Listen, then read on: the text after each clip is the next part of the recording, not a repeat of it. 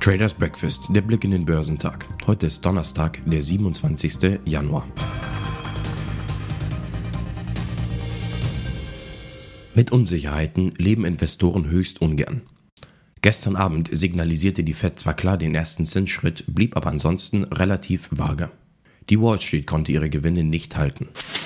Die asiatisch-pazifischen Märkte fielen am Donnerstag auf breiter Front, da die Anleger auf die über Nacht veröffentlichten Daten der US-Notenbank Federal Reserve reagierten, aus denen hervorging, dass die Zentralbank plant, die Zinssätze bereits im März anzuheben.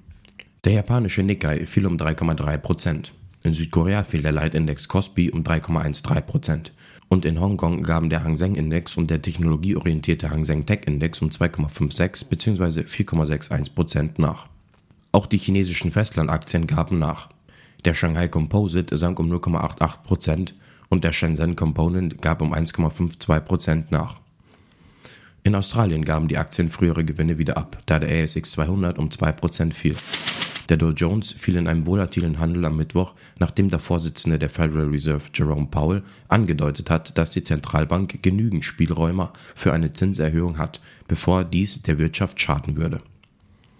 Der Blue Chip Durchschnitt fiel um 129 Punkte bzw. 0,4% auf 34.168. Der Dow lag zwischenzeitlich mehr als 500 Punkte im Plus, drehte aber nach dem Update der Fed wieder ab. Der S&P 500 fiel um 0,2% auf 4.349 Punkte. Der Nasdaq Composite beendete den Handel wenig verändert bei 13.542 Punkten, gestützt von Microsofts nachbörslichen Gewinn. Die laufende Berichtssaison brachte wieder Freud und Leid mit sich. Microsoft hat schon vorgestern Abend glänzende Quartalszahlen vorgelebt.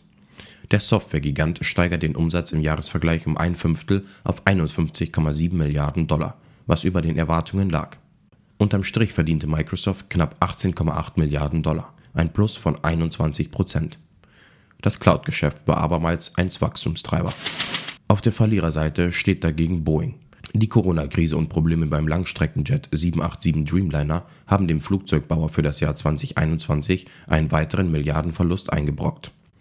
Der Konzern verbuchte im vierten Quartal 2021 wegen Entschädigung für Fluggesellschaften aufgrund verspäteter Auslieferung und wegen einer teureren Produktion Einmalkosten von 3,8 Milliarden Dollar.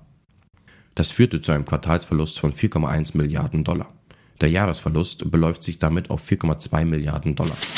Top-Performer am Dow Jones waren Microsoft, Visa und Intel. Im S&P 500 überzeugten Corning, Archer Daniels Midland und Broadcom am meisten.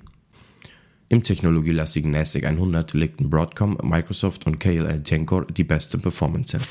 Der DAX gewann bis zum Ende des C3-Handels 2,2%. Das war der höchste Tagesgewinn seit fast zwei Monaten.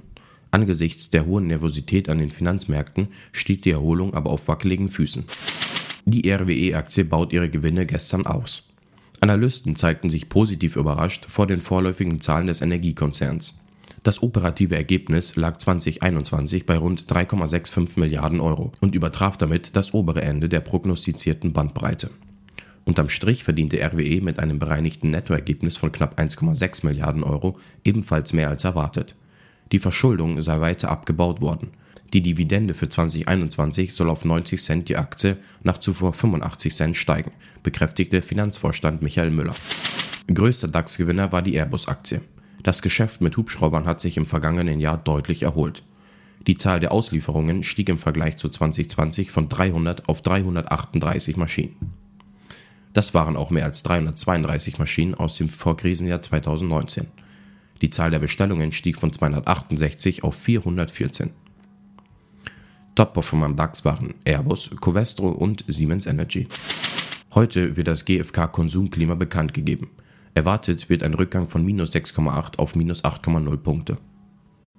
In den USA werden neben den wöchentlichen Erstanträgen auf Arbeitslosenhilfe die persönlichen Konsumausgaben, Zahlen zum Bruttoinlandsprodukt, die Auftragseingänge langlebiger Wirtschaftsgüter sowie die schwebenden Hausverkäufe veröffentlicht. Geschäftszahlen kommen von Deutsche Bank, SAP, Sartorius, Software AG, Diageo, LVMH, Unicredit, Altria, Apple, Comcast, Danaher, Dow Incorporations, International Paper, KLA Tencor, Mastercard, McDonald's, Southwest Airlines, Stryker, Tractor Supply, Visa und Western Digital. Die Futures bewegen sich im roten Bereich. Der DAX ist 2,08% im Minus. Der Dow Jones ist 1,31% im Minus und der SP 500 ist 1,36% im Minus. Der technologielastige NASDAQ 100 ist 1,85% im Minus.